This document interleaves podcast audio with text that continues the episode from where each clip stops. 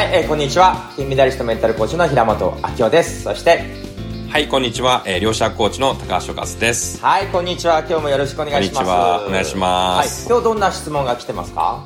はい、えっ、と、今日の質問はですね、はい。えーこの世の中は仮想現実で、うん。えー全部エネルギーでできてると、えー知りました。はい。えーでも、生活していると、現実に振り回されて、うん。腑に落とせてません,、うん。腑に落としたいですという質問が来ています。なるほど。まあ、そもそもこの仮想現実っていうのをちょっと説明していただいていいですか？高橋さん。あ、そうですね。うん。まあ皆さんですね、この現実世界が、まうん。ああると思っていると思うんですけども、まあ実はですね、まあこれまあ、えっ、と、物理学の世界で言うとですね、シミュレーション仮説っていう実は理論があるんですね。シミュレーション仮説。まあそうですね。この世界はもしかしたら仮想現実かもしかもしれないという、マトリックスのようなね、うんえー世界かもしれないということで、まあこれは量子力学の世界で言うとですね、うんえーこの観測効果っていうのがありまして、うんうんもう素粒子っていうのを観測するまでは波の状態。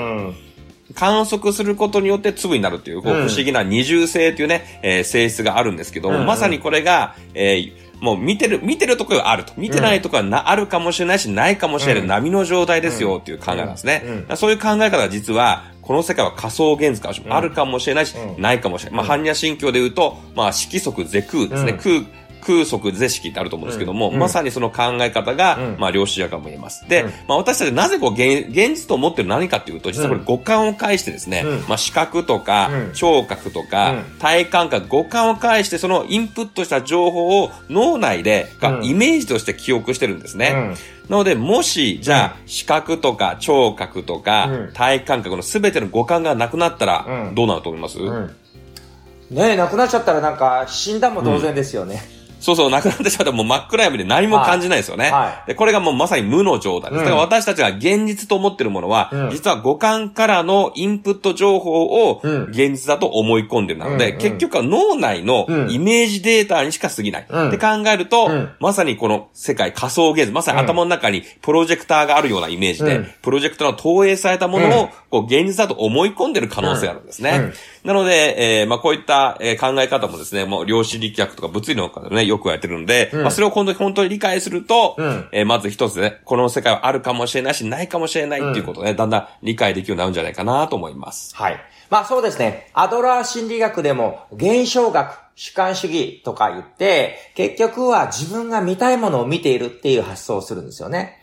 で結局、何かを観測せざるを得ないんだったら、同じ出来事も、これがあったからよかったって観測することもできるし、こんな風になっちゃったから嫌なんだって観測することもできるんです。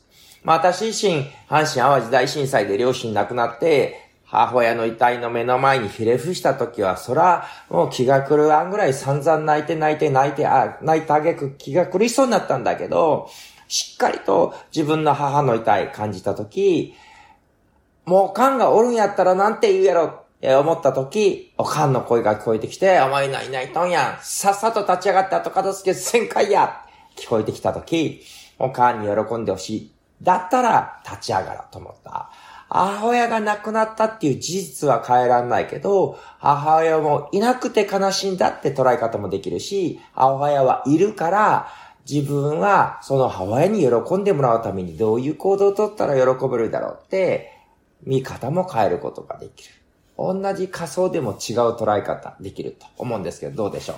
そうですね。やっぱりこう主観、ものの見方によって全然こう認識やこう変わってきますよね。うん。まさにこの量子力学の世界観で言うと、うん。あの、多次元宇宙論とか平行宇宙論にもつながってくると思うんですね。うん。うん。私たちが住んでる宇宙とは別の宇宙がうん。平行に存在しますよっていう考え方があるんですけども、うん。まさに皆さん一人一人がですね、こう主観の色眼鏡をかけていて、その色眼鏡でこのものを見てるとかですね、うん。そのサングラス、この偏見の色眼鏡で、えこの現実と思い込んでる、同じものを見てるようで、全く別の世界を見ている。うん。まあそういう宇宙が人に、もうその価値観とか考え方によって全く見てる世界が、まあ違うって考えると、本当に自分が現実と思ってるものは、うん。もう本当に自分の主観から見てる世界でしか過ぎないんじゃないかなと私は思いますね。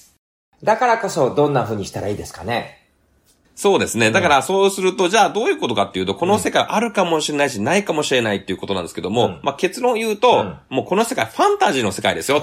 もうファンファンタジーなので、うん。もう皆さん好きなようにうん。自由に自分の思い通り生きることができるんですよ、ということですね。うん。なので、まあ、ものす、この世界幻だと思ってこう悲観的になってもう、うん。もう生きるのが、い生きてもしょうがないと思うんじゃなくてですね、じゃあ幻と思った上で、じゃあこのゲームの世界、自分の中のそのファンタジーの、このゲームの中の主人公として、じゃあどんな人生を作っていきたいのか、うん。もう皆さんもっとクリエイティブいろんなことをどんな世界でもうん。作れますので、うん。ぜひですね、自分のやりたいこととかワクワクすること、なんか楽しいこととか、なんか思いついたことをですね、どんどんやってみて、えー人生を楽しんだらいいんじゃないかなと思います。確かにそのゲームって捉えるのは面白い感覚ですよね。私もマネジメント、部下指導とかそういう指導をさせていただいて、もうひどい上司がいて会社が辛いんです、苦しいんですって言ってる人を、これゲームだと思ってって、あのひどい上司をどんな風にしたら、いい意味でギャフンと言わしたらいいゲームとか、あの気にしないゲームとか、なんかゲーム感覚で捉えられると深刻でなくなっていいかもしれないですね。ということで、ワンアクションは何でしょうか、今回。そうですね。もう本当にこのじ、この世界は、この人生ゲームだと思ってですね、うんうん今日から何か楽しいこと、うんワクワクすることですね、うんなんか面白いながら、こう、クリエイティブにですね、ぜひなんかいろいろ想像して、うんなんか思いついたことをぜひやっていただきたいなと思います。はい。ということで今日のワンアクションは、今まさにこの瞬間からゲームだと思って、ぜひ人生楽しんでいってください。はい。ありがとうございます。はい、ありがとうございました。